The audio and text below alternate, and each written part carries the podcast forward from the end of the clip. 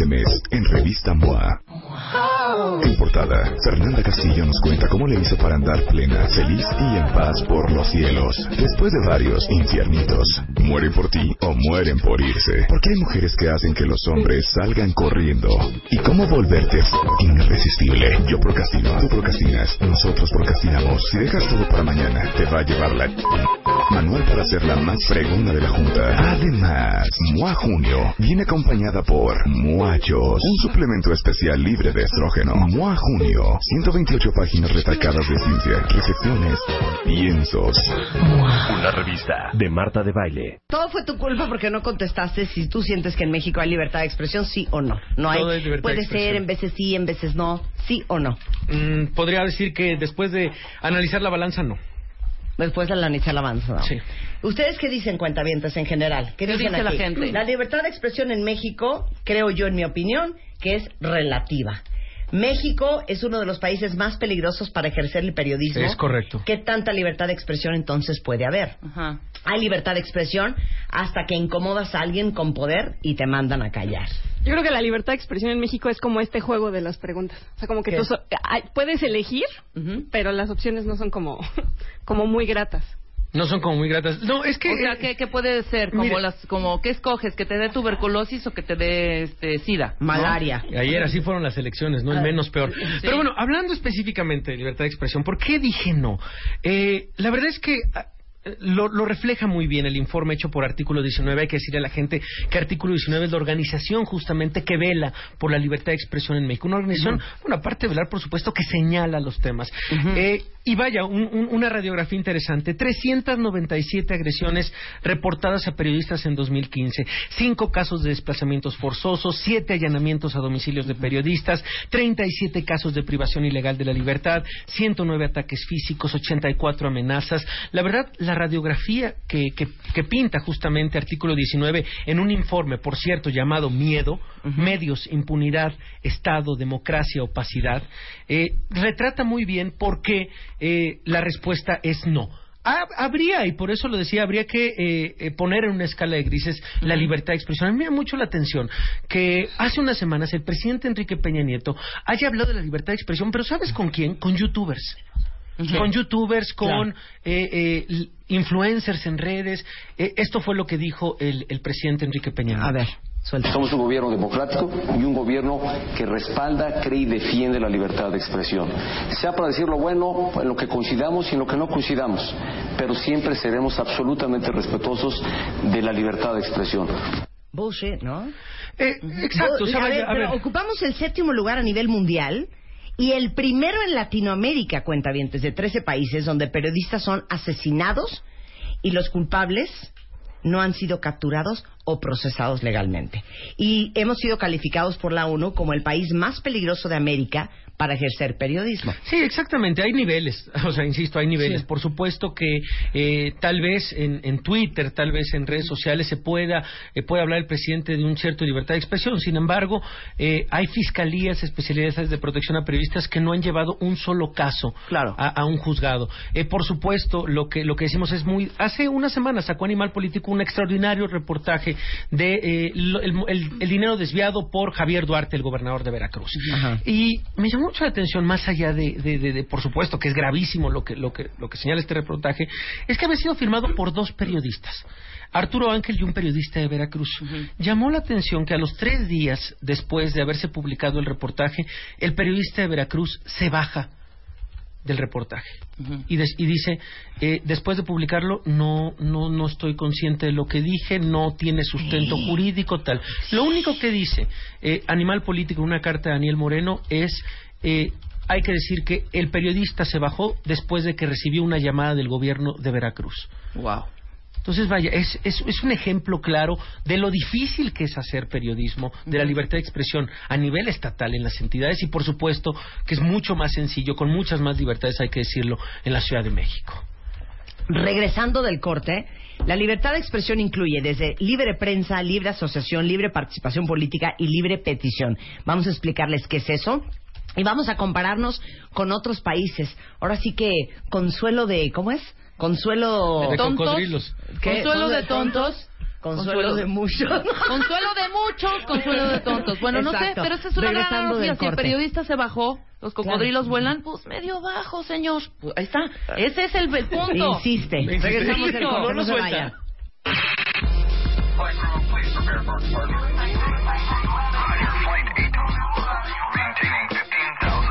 Temporada 11. Los mejores temas. Con Marta de Baile. Ya regresamos. Temporada 11. Estamos hablando con Javier Risco, ahora sí que risa y risa, sobre el tema de la libertad de expresión, porque hoy, hace muchos años, en el 51, el presidente Miguel Alemán este, conmemora y bautiza este día como el Día de la Libertad de Expresión en México. Y el debate que estamos haciendo con Risco y todos ustedes es, neta, ¿ustedes creen que hay libertad de expresión en México? ¿Y qué incluye la libertad de expresión? A ver, aviéntate, Risco. Claro, no, bueno, a ver, en, en- lo, lo- decíamos bien en el bloque pasado, lo, lo- lo complicado que es hacer periodismo a nivel estatal y a nivel municipal particularmente. El tema de Veracruz, eh, el número de periodistas, por supuesto, desaparecidos, callados. ¿Por qué? Bueno, pues porque son periodistas que se dedican a reportar la nota roja, que se dedican a evidenciar los tratos entre los gobiernos locales y el crimen organizado. Es por eso que, que- que la libertad de prensa se empieza a, a- minar. Este, Esa es espe- una, Sí. libertad de asociación. Libertad, sí, vaya, eh, como, como tú dices, hay, hay como cuatro grandes vertientes de la libertad de, de expresión, no solamente es la libertad de prensa. Pues la libertad de asociación me parece que se da eh, eh, en la Ciudad de México eh, perfectamente con el tema de las marchas, con el tema de las manifestaciones, con el tema de poder eh, levantar la voz organizadamente con un, con un grupo de personas. De eso, a que sean escuchados es otra cosa. Sí. O sea, que existe, por supuesto, libertad de asociación, sí, afortunadamente en México sí existe. Sin embargo, bueno, eh, eh, las demandas por parte de muchísimos grupos, pues no se ven eh, reflejadas o no se ven con una respuesta por parte del gobierno. Es otra cosa y es el tema de la impunidad. Libre participación política.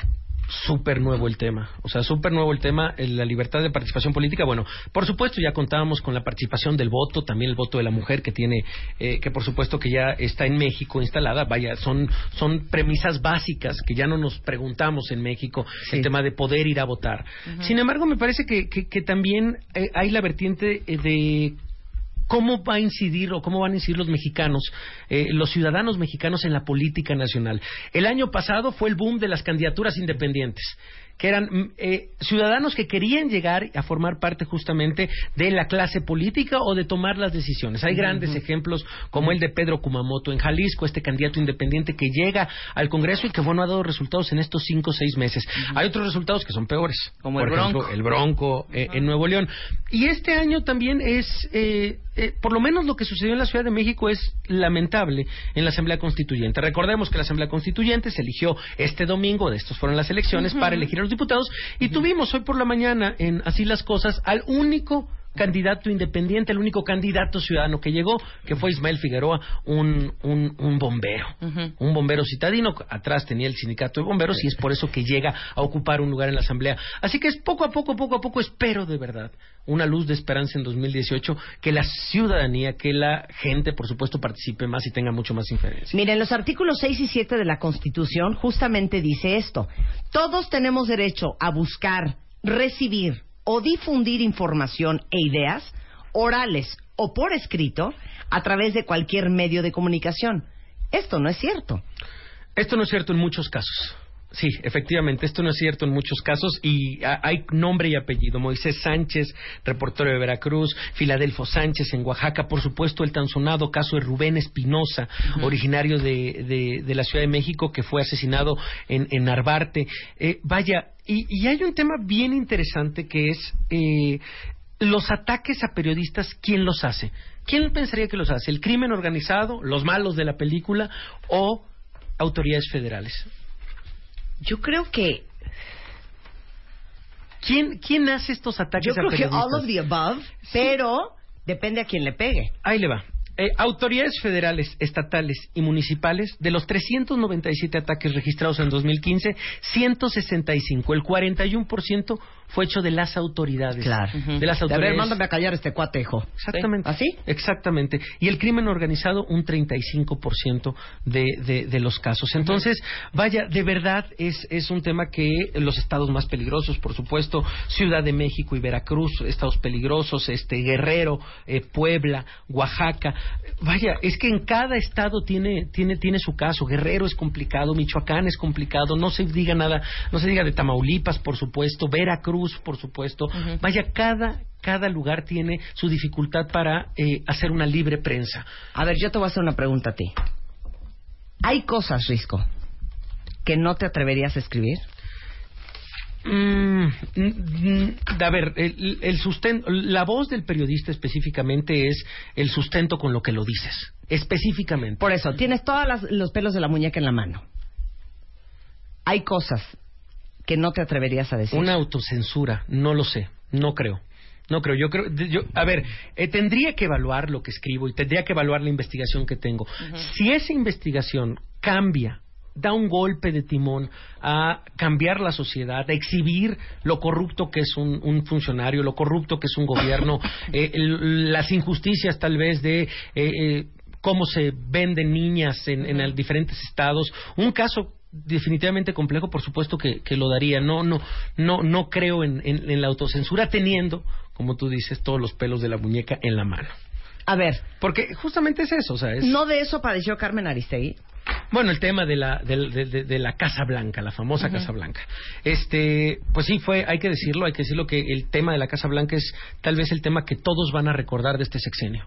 Eh, a mí me llama la atención, muchas veces salen muchísimas historias, salen muchísimas historias de lo que hizo, por ejemplo, Guillermo Padres en Sonora, que en su rancho construyó una presa, este, diferentes casos, por ejemplo, el de Javier Duarte, que al final nosotros estamos enterados porque estamos en el círculo rojo y estamos informándonos constantemente. Sin embargo, el tema de la Casa Blanca es un tema conocido absolutamente Claro. por todos. Permeó y sin duda marcó el sexenio del presidente Enrique Peña Nieto.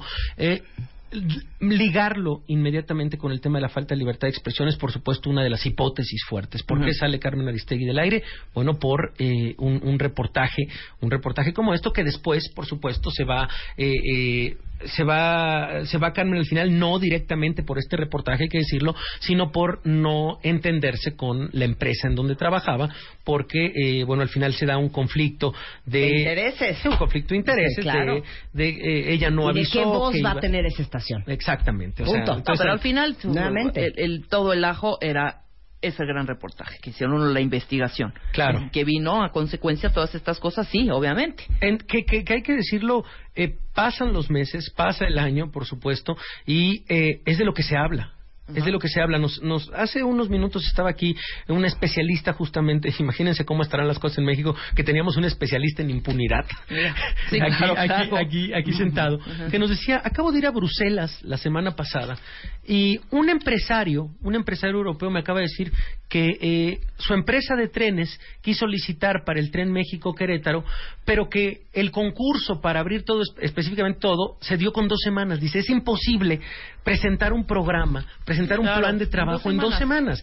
Dice, la empresa china ya lo tenía todo, ya lo tenía todo hecho. Dice, ¿cómo puede pasar esto en México? ¿Cómo se lo permiten al gobierno este tipo de hechos? Bueno, pues el especialista en impunidad lo decía y bueno, pues también era algo que nos preguntábamos. Bueno, vamos a compararnos. Este, digo, esto es breviario cultural para todos ustedes, cuentavientes, cortesía de Risco.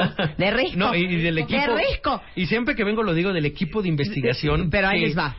Que, que ¿Qué supera. equipo de, que- qué- no, qué no, equipo no, de investigación? Sí, sí, Pero ahí les va, vamos a compararnos con los peores y con los mejores en cuanto a libertad de expresión. Arráncate con Eritrea. Eritrea. Oigan esto, por favor, porque les digo en serio, para conocer un poco cómo está el mundo en el que vivimos, tienen que escuchar esto. En el país africano, con el mayor, es el número, bueno, tiene el mayor número de periodistas presos, hay que decirlo, Eritrea. Los medios estatales son los únicos que tienen permiso para difundir las noticias. El último corresponsal extranjero acreditado fue expulsado en 2007, hace casi 10 años. Ajá. Eh, los últimos medios privados fueron suspendidos y sus periodistas fueron encarcelados en 2001. Solo hay un proveedor de Internet, se llama Eritel, controlado por el gobierno, Bueno, y menos del 1% de la población se conecta a Internet. Esto en Eritrea, el presidente presidente Isaías Afewerki en el poder desde 1993. Un ejemplo. O sea, menos del 1% de la población no están captando eso, cuentavientes. Se conecta a Internet. Ahora arráncate con Corea del Norte, Yo a pensé ver. que Corea del Norte iba a ser número uno, ¿eh? Corea del Norte, sí, Eritrea. sí, sí. Ya no. A ver. Corea del Norte, Kim Jong-un, Bueno. famosísimo, ya un popstar, ¿no? La verdad es que todos lo, todos lo conocemos. Eh, Me asumió el impresiona poder. Kim Jong-un. Sí. ¿Quieren que les mande una foto? No lo conocen. es un gordo con el peor corte de pelo que he visto en mi vida, Hay memes con cara de bruto y que tiene aterrorizado a todo el país. Sí. A ver, arranca. La ley dice que hay libertad de prensa, pero el acceso a fuentes independientes, por supuesto, es limitado. Casi todo el contenido de los 12 principales diarios, 20 publicaciones periódicas y los medios audiovisuales proviene de la, de la Agencia Oficial de Noticias Central Coreana. No sé si han visto, eh, cada vez que aparece algún video, eh, aparece un tipo como de Lolita Ayala, pero vestida en traje tradicional. claro, claro, Sí, sí lo han claro. visto en- en, Sí. eh, y, y es eh, cadena nacional es cadena nacional, es Exacto. radio, televisión, prensa escrita, columnas, todo en Corea del Norte. Los teléfonos celulares están prohibidos. En los últimos años, ciudadanos han podido obtener acceso a las noticias por medio de teléfonos ingresados de contrabando, los cuales dependen de las torres para celulares de China. Pero esto es un panorama de lo que sucede. O sea, no en puedes Corea tener celular en Corea. Ok, Arabia Saudita. Uf. Está penalizada la publicación de cualquier material que se considere de- que contraviene la ley islámica, que vulnere los intereses del Estado. Tipifican como delito prácticamente cualquier expresión o asociación crítica del gobierno y su interpretación del Islam. Está, por supuesto, Internet monitoreado. Bueno, pues aquí yo creo que también está Internet monitoreado, pero bueno. Prohibido subir a YouTube o Twitter cualquier material no autorizado por el gobierno. Imagínate. Vaya, Es que sí, sí vaya, hay, hay Vaya, sí, casos hay verdaderamente casos críticos. ya. A ver, Etiopía. radicales, A ver, arresto de periodistas e intimidación de empresas de impresión y distribución. No existen medios audiovisuales independientes, aunque la señal de televisión satelital, un canal opositor con sede en Estados Unidos, se transmite de manera intermitente en el país. Eh, algunos periodistas extranjeros trabajan en Etiopía, pero muchos están vigilados y son objeto también de hostigamiento. A ver, bríncate y vámonos, te voy a decir aquí, ¿a dónde? Vámonos a China. A China. Porque China, di- di- dirían ustedes, oye, pero China están bien modernos. No, cero. Cero. Bueno, hay que decirlo que durante más de una década China estuvo entre los tres países con mayor número de periodistas presos del mundo y, y por supuesto el gran tema de China es el Internet. De todos lados, o sea, la verdad es que es el gran pastel que todas las empresas se, eh, buscan. O sea, todos, eh, Twitter, por supuesto, hay un Twitter chino específico, Claro. porque no puede entrar. Este, por supuesto, también todas las marcas buscan eso, pero es eh, Internet está completamente vigilado por Bueno, autoridades, el- aunque el- hay una gran fuerza Claro. de hackers que A han principio de enero, eh, mi hija chica estuvo en eh, Shenzhen, en China. Me dijo que no tienen ni WhatsApp, no tienen eh, iMessage, no tienen Twitter, no usan Facebook, este, y por supuesto no tienen mucho acceso a YouTube. Tuvo que craquear ella, que le dije, Camila, cuidado, te vas a la cárcel por estar violando la ley de China. Ajá. Tuvo que craquear su celular. hackear el celular para poder whatsappearme a mí cuando ella estaba en China. Con eso te digo todo. Wow. Y me dijo, es que aquí los chinos ni siquiera conocen el WhatsApp. Sí, claro. O sea, tienen un, un sistema, como dices tú, Claro. de chat interno Todo que es está vigilado vigilado. por el, por el gobierno. Bueno, vámonos un poquito más cerca. Cuba, Risco. Cuba, a ver, eh, específicamente, bueno, pues hay que decirlo, los medios impresos y audiovisuales, el famoso Granma, ¿no? Que es el- la manera en la que difunden todos los comunicados, están bajo el control absoluto del Estado, hay que decirlo. Internet poco a poco va abriendo eh, eh, un espacio para el periodismo crítico, hay grandísimos ejemplos, por supuesto, ah, hay una hay una bloguera que en este momento se me está yendo el nombre, pero bueno, muy muy famosa, este, eh, en, en, en Cuba, sobre todo eso, sobre todo blogs, sobre todo eh, canales de YouTube con gente eh, bastante valiente, por supuesto. Eh, hay que decirlo, ya ahorita en, 2000, en 2016 está un poco más abierto, pero bueno, esto es totalmente nuevo. Hasta hace 10 años, por supuesto, 9 años, 8 años, eh, eh, vaya, la verdad es que eh, estaba bastante controlado y muy pocas voces daban cuenta de lo que sucedía en la vida diaria de, de- de Cuba. Eh, los periodistas y blogueros independientes que publican en Internet utilizan sitios que están alojados, hay que decirlo, en otros países, deben ir a las embajadas extranjeras, la mayoría de los cubanos carecen, hay que decirlo también, de acceso a Internet en el hogar, pero bueno, es una transformación lo que sucede en, En- este en- en momento. Cuba. A ver, ¿ustedes Bueno, cuáles No podías creen? decir ni siquiera el nombre de Fidel en, en los en los 70, en los, ¿sabes? Tenías que hacer la barbita, no vaya a ser que va- se malinterpretar y vámonos, o exiliados en los mejores de los casos. Pero, ¿cuáles creen ustedes que son los primeros lugares de expresión, este, eh, de libertad de expresión en el mundo? A ver, ahí les va. Que son países de verdad Obvios. creo- Sí, claro. Finlandia, Bueno, Países Bajos, Noruega, bueno, Dinamarca, Es Nueva que ahí, Zelanda, aparte de qué se te podrían quejar. Cos- Costa la Rica, pasan a toda Suiza, madre. Suecia, Irlanda. Eh, eh, la verdad es que acabo, ah, fui hace un par de semanas a Dinamarca, a. Copenhague, y es, es una maravilla. Yo hice una crónica de una bici tirada. La publiqué en mis redes sociales. Eh, Un día voy caminando, salgo en el día 1, llego a las 8.30 de la mañana, me dicen en el hotel. pues, Ah, tienes- maravilloso tienes, está. tienes hasta las 3 de la tarde, entonces me puse a caminar. Entonces voy caminando, y me encuentro con una bici tirada. Una bici tirada, una bici sin protección, sin Sí. nada, sin nada. Sí. 8.30 de la mañana. Entonces paso y digo, pues hay una bici tirada. Hay que recordar que aquí, hace unos meses, al embajador de Alemania en Bellas Artes, en- con una bici, bici de 60 mil pesos, se la robaron en 30 minutos. Qué vergüenza. O sea, se la vendí. Qué vergüenza. Bueno, entonces voy pasando, voy caminando y veo una bici en Copenhague. Tal, tal, dijo, bueno, pues no es mía, no la voy a agarrar a riesgo, pues no, el camino. Tuve un día súper pesado, tal, tal, por supuesto, conocer Copenhague, tal, tal. Regresé por la misma calle a las siete y media de la noche y con la sorpresa de que la bici ya no estaba tirada, estaba levantada, puesta al lado de la pared. Entonces yo me acuerdo que puse, oigan, miren lo que me encontré en Copenhague, una bici tirada, ocho y media de la mañana y ocho y media de la noche, miren tal. No, bueno, 300 retweets, toda la gente, uy, qué bárbaro. Salí al siguiente día, misma maldita bici. Al siguiente día, misma bici parada ahí.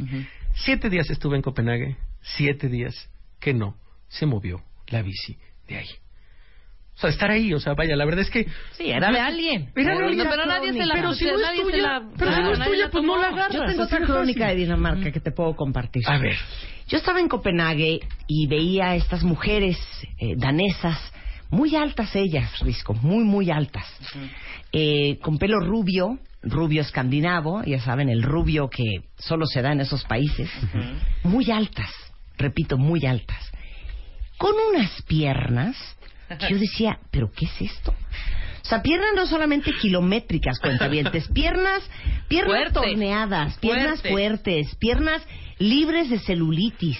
Y dije yo, qué gen, qué gen el de estas mujeres, ¿no? Claro. Que pueden tener ese nivel de piernas. Y de repente mi cabeza hizo cri, cri, cri, cri. Y dije, pero qué bruta que estoy yo. Si a mí me hubieran subido en una bicicleta desde que tengo cuatro años y tuviera 28, tendría esas mismas piernas. Claro, ¿No les claro, gustó? Claro, ¿No la, les gustó la- o sea, la historia? La cultura de la bicla desde Pues chiquitos. Desde la bicla andan en, digo, Claro. desde los cinco años andan en bici, pues para los 25 traes unas piernas Pero espectaculares. porque ellos no pueden entender, o sea, ellos tienen el auto para viajar Claro. a, a, a provincias, Sí, o sea, sí, para claro. viajar, bueno, sí, dar sus A los viajes familiares, fiordos. pero nada más, o sea, es nadie nadie usa, la- o sea, es como qué ridículo, o sea, incluso te voltean a ver como, ¿de verdad usaste el, el coche? No seas ridículo, o sea, Pero si, mira, no, si no fuiste al supermercado, oye, ¿por qué? El otro día estaba yo haciendo un poquito un, un recap para atrás. Nuestra generación, los 40 overs, ¿cuántos años tienes, Risco? Este, sí, 32. Bueno, pues también te tocó. Este, fuimos, fuimos eh, de bici, de mucha bici. ¿En qué momento nos perdimos? Porque somos una generación de bicicleta. Bicicleta para el colegio, bicicleta para el parque, bicicleta para todos lados, ¿sabes? Obviamente, pues la situación se empezó a poner Claro. terrible y pues y, obviamente... y- y teníamos nuestras marcas, ¿no? Me acuerdo que Claro. que que, que, Pero la bici era pa' que todos tus papás te decían no puedes ir más allá del Parque de Pilares. O sea, pasando universidad no puedes. Así que vámonos con tal. Vaya, eso sí era un grandísimo. Bueno, tema. para que no nos dejes tristes, Risco, ¿hemos avanzado en algo? O sea, ¿hay algo mejor hoy que ayer? Sí, en perspectiva tal vez sí, o sea, sí podemos, lo, lo decía hace unos minutos, hoy podemos salir a las calles a manifestarnos, antes no, antes por supuesto hay ejemplos, hay ejemplos de, de, de, de- de represión terribles en la historia de México. De acuerdo. Este, también hay que decirlo, y, y yo soy un claro ejemplo, también hoy podemos hacer uso de nuestras redes sociales para hacer públicas ideas, opiniones, y bueno, por lo menos en mi Twitter a través de arroba jrisco me la paso eh, ridiculizando a la clase política nacional y, y- y tratando de evidenciar lo, lo, lo que y, y poniendo textos que a mí me parece que podrían cambiar eh, de alguna manera o que podrían de verdad o que tienen que ser leídos sí se puede sí se puede decir nuestras nuestras opiniones a través de redes sociales Eh, hoy hay este es este es un tema in- interesantísimo. Hoy hay registros de los crímenes cometidos en contra de la libertad de expresión, antes no. O sea, vaya, e, es, es interesante esta medición, el tema de decir, hay, hay organizaciones, artículo 19, que ponen en evidencia al gobierno, que ponen en evidencia a los gobiernos estatales, antes no existían este tipo de organizaciones. Así que bueno, ¿hay avances? Sí sí se puede decir que hay ciertos avances en la libertad de expresión en México. Hay libertad de expresión en México muy complicado. Yo me decantaría por el no. Sí, yo me decantaría por el no. Miren, ustedes cuentavientes, mientras que no sean eh, personas eh, altamente visibles, eh, influenciadores fuertes, líderes muy fuertes de opinión, pueden decir lo que se les ronque la gana. El problema es cuando tu voz es fuerte, ahí es donde la marrana torce el rabo. No es lo mismo que lo diga este Donovan Esaú, perdón que te use de ejemplo, a que ahorita Rebeca Mangas en este programa en Radio Nacional diga una sarta de barbaridades. Absolutamente. Claro, pero al final esta apertura que hay en Internet, que, aparte es nueva, o sea, en los noventas apenas teníamos esa, tuvimos la oportunidad. Yo me acuerdo que Nicaragua en uno de los momentos más, más, más ríspidos de la época, yo tenía una amiga que me decía, en los finales de los 80, digo, te mando un mail, me dice, ¿qué es eso? O sea, yo no sabía y trabajaba yo en una empresa de comunicación enorme, la primera en Latinoamérica más grande, ¿sabes? Y no teníamos mails. Claro. ¿No? ¿Sabes? también... Entonces, también esa parte. ¿Y tú crees? Yo quiero hacerte esta pregunta, Risco, que en algún momento si digan, a ver, se están ya con el Internet y sus cosas y sus memes y riájatelas que llegue un momento en que esa línea delgadita, porque es muy delgadita, vaya a tronar y nos empiecen a, parar este rollo? Yo creo que no. Ha habido intentos, ha habido intentos en los últimos meses, varios diputados a nivel, a nivel local, pero afortunadamente las, las, redes han despertado. Está la ley Falla también por ahí, eh, eh, en donde, sí, sí, sí, en donde, vaya, han tratado tal de pues sí, de controlar, de manipular de alguna manera las redes. Yo creo que no, yo creo que el poder de las redes sociales es mucho mayor que eh, cualquier tipo de censura. Estamos afortunadamente en México, este, muchos pasos adelante. Creo que, creo que por ahí va. Ay, manita. Pues ya ven que en los Estados Unidos hasta se pitorrean de los presidentes y hacen sketches en Saturday Night Live y... Bueno, igual aquí, ¿eh? O sea, los memes están al pero eso punto de... Eso falta en medios nacionales, ¿eh? La verdad es que es una luz el hueso. Claro. Hay que decirlo. Pero es el de sátira política en radio o televisión único. Es el único. Bueno, se hizo. la verdad eh, es que es el único. Lo ¿eh? hizo, hizo Videgaray, él hizo a, Chaleco. Y te das cuenta que, por ejemplo, va, la primera dama de Estados Unidos, Michelle Obama, a pitorrearse de risa al programa de Jimmy Fallon y hacerse la graciosa.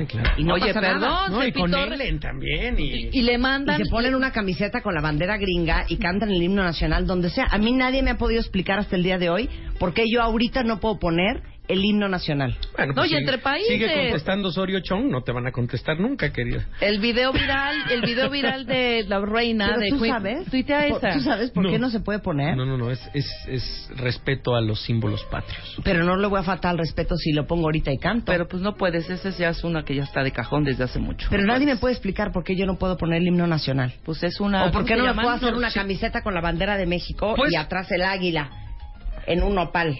Pues no sé. Con una serpiente en la boca. que venga alguien a, decirnos. Puedes poner el himno nacional sin cambiarlo. Pero tuitea lo de Michelle Obama y, Michelle y vete, Ahí te encargo. Ya está. Javier Risco está en redes en J Risco y todas las mañanas de 7 a 10 aquí en W Radio en Así las Cosas. Es correcto. Te escuchamos mañana. Gracias por la invitación. Gracias, Risco. 10.56 de la mañana en W Radio. Hacemos una pausa. Mucho más el día de hoy. Viene Mario Guerra y vamos a hablar del precio de querer tener siempre la maldita última palabra cuando te peleas con tu pareja. Y bolas. ¿Por cuáles me preocupo y por cuáles bolas no me preocupo? Con el doctor Gerardo Castorena, que es oncólogo, regresando en W Radio. Marta de baile, transmitiendo en vivo. Temporada 11. Este mes, en Revista MOA. En portada, Fernanda Castillo nos cuenta cómo le hizo para andar plena, feliz y en paz por los cielos. Después de varios infiernitos, mueren por ti o mueren por irse. Porque hay mujeres que hacen que los hombres salgan corriendo. ¿Y cómo volverte irresistible? Yo procrastino, tú procrastinas, nosotros procrastinamos. Si dejas todo para mañana, te va a llevar la...